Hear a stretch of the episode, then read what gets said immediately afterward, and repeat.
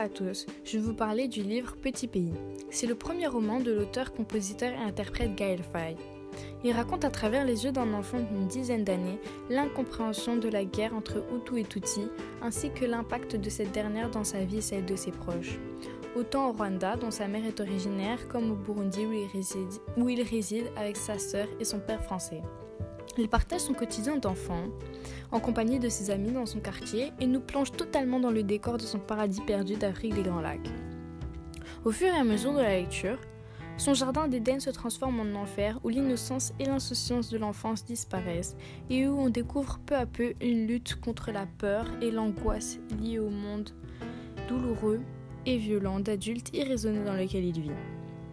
Petit pays, c'est le récit d'un homme de 34 ans qui cherche le bonheur qu'il a connu et l'enfant qu'il a été. Ce n'est pas un long roman, et vous l'apprécierez sûrement si vous n'aimez pas ces derniers. D'à peine 216 pages, il est assez facile à lire et nous introduit dès la première dans le vif du sujet avec une pointe d'humour. D'ailleurs, si vous appréciez les livres qui vous font rire et pleurer, alors peut-être que celui-ci vous plaira. La dernière partie du récit est assez émouvante et je ne voudrais pas cacher, mais certains passages sont particulièrement marquants et poétiques, comme celui-ci. Le génocide est une marée noire, ceux qui n'y sont pas noyés sont mazoutés à vie. L'auteur utilise la poésie sous forme de lettres qu'il envoie à sa correspondante ou dans quelques passages du livre lorsqu'il parle au présent en tant qu'adulte. Si vous êtes un amateur de romans poétiques, n'hésitez surtout pas. La fin du livre ne laisse point indifférent et elle peut même vous marquer les esprits. Mais je n'en dirai pas plus. Quant à la première partie, elle vous amusera tout autant qu'à moi si vous comprenez les expressions et mots en kirundi ou gestes, etc. Comme funga quinoa ou yeah bah oui.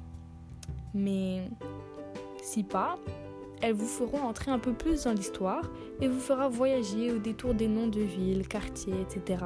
Et cela ancrera encore un peu plus la fiction dans la réalité. Malgré que l'auteur ait dit que ce n'était pas une autobiographie, bien sûr. Je pense que pour finir, les ados pourraient aussi beaucoup aimer ce livre.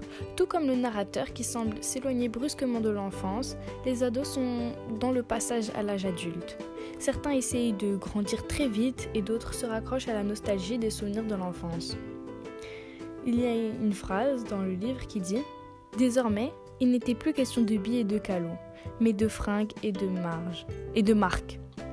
Ce qui est d'ailleurs d'actualité les jeunes d'aujourd'hui sont, sont tout comme les jeunes d'il de 1994 dans ce petit pays au Burundi.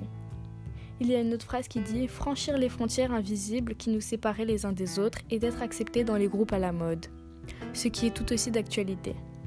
Et malgré que ce soit qu'on ne soit pas à la même époque ni au même endroit, encore aujourd'hui, les, les mentalités ne sont pas si différentes.